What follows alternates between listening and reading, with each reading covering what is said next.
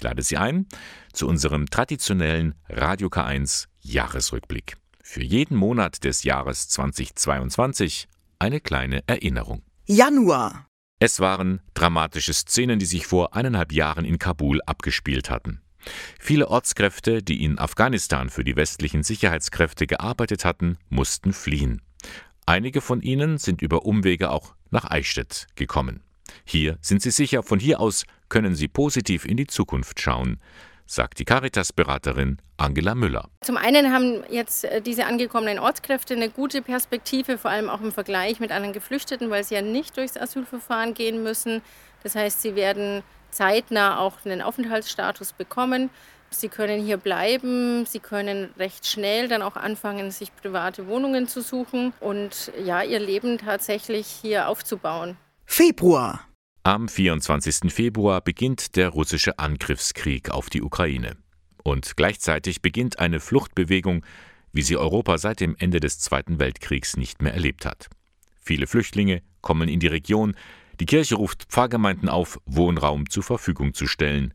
Die Hilfsbereitschaft vor Ort ist enorm. Einfach um was Gutes zu tun, um den Leuten in der Ukraine auch zu helfen. Das ist eigentlich unser Ziel, ja. Wir können so wenig machen und wenn das das Einzige ist, was wir machen können, dann ist das das Mindeste. Ja, weil, uns, weil es uns eben gut geht und denen halt jetzt schlecht. März. Es tut sich was in Sachen kirchliches Arbeitsrecht. Angeregt von der Initiative Out in Church haben Reformgruppen eine Petition an die Bischöfe überreicht mit rund 118.000 Unterschriften.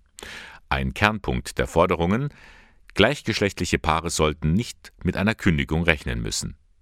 Dazu äußert sich die langjährige Arbeitsrechtlerin von der Katholischen Universität in Eichstätt, Renate Ochsenknecht-Witzsch. Nach der jetzigen Situation und dem Auftreten dieser Initiative, und es gibt ja schon zwei Bischöfe, wie der Bischof von Würzburg und der Bischof von Hessen, haben öffentlich erklärt, dass sie diesen Regelungen nicht mehr anwenden. Und das ist meines Erachtens hoffnungsvoll. Und ich kann mir nicht vorstellen, dass die Bischöfe da nochmal hinter diesen Punkt gehen und von der Kündigung absehen. So ist es dann auch gekommen. Die deutschen Bischöfe haben im Lauf des Jahres eine Neufassung des kirchlichen Arbeitsrechts beschlossen.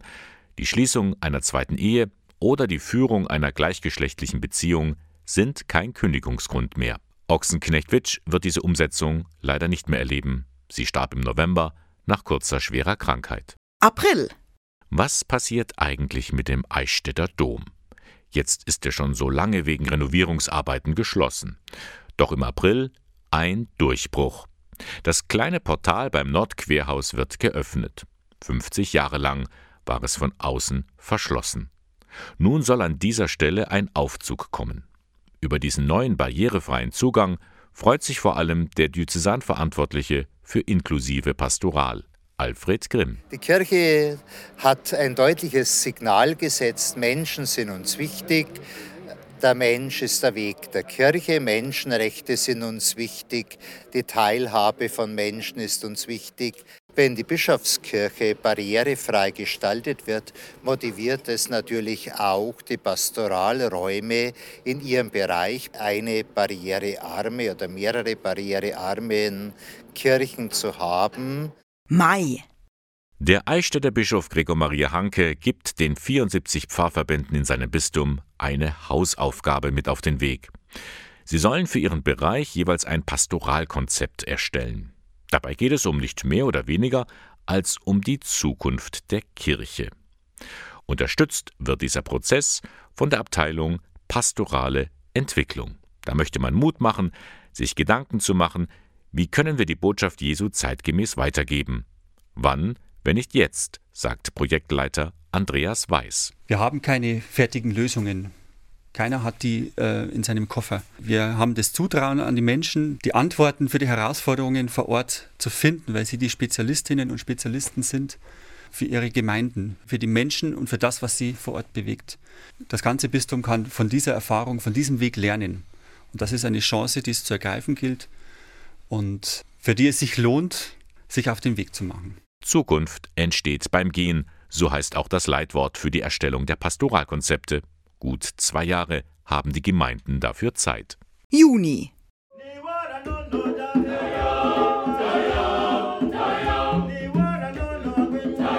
So hören sich Gottesdienste in Kenia an. Das ist der St. Benedict's Choir aus Nairobi.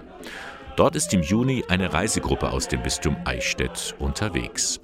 Die Delegation macht auch Station beim größten Slum Afrikas. Und sie sieht, die Unterschiede zwischen arm und reich sind extrem. Junge, alleinerziehende Mütter kämpfen für eine bessere Zukunft. Die Caritas vor Ort unterstützt sie dabei. Zum Beispiel Jin Mogon. Ohne die Caritas-Mitarbeitenden wären wir heute nicht hier. Wir danken ihnen und hoffen und beten, dass sie uns auf unserem weiteren Weg begleiten und uns Schritt für Schritt weiterbringen. Wir fühlen uns durch sie wertgeschätzt.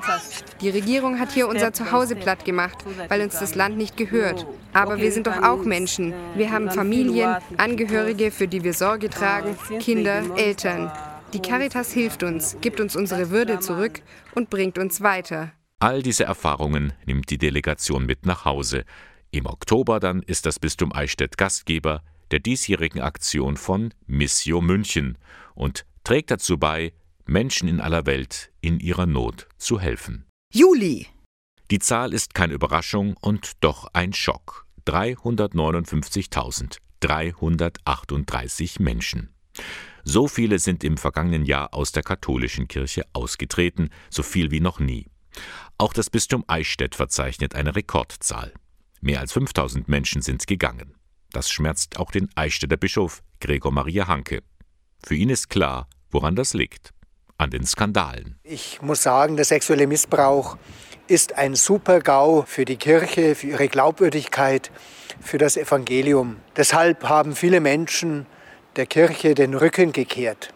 Wir müssen aufarbeiten, ohne Wenn und Aber. Und wir wollen aufarbeiten, damit wir lernen aus dieser Schreckensgeschichte, vor allem damit wir den Betroffenen, den Opfern eine Stimme geben und ihre Sicht einnehmen und damit wir als Kirche wieder glaubwürdig werden. Was Hanke zu diesem Zeitpunkt noch nicht wusste, Ende des Jahres sollte einer der größten Vertuschungsskandale in seinem Bistum bekannt werden.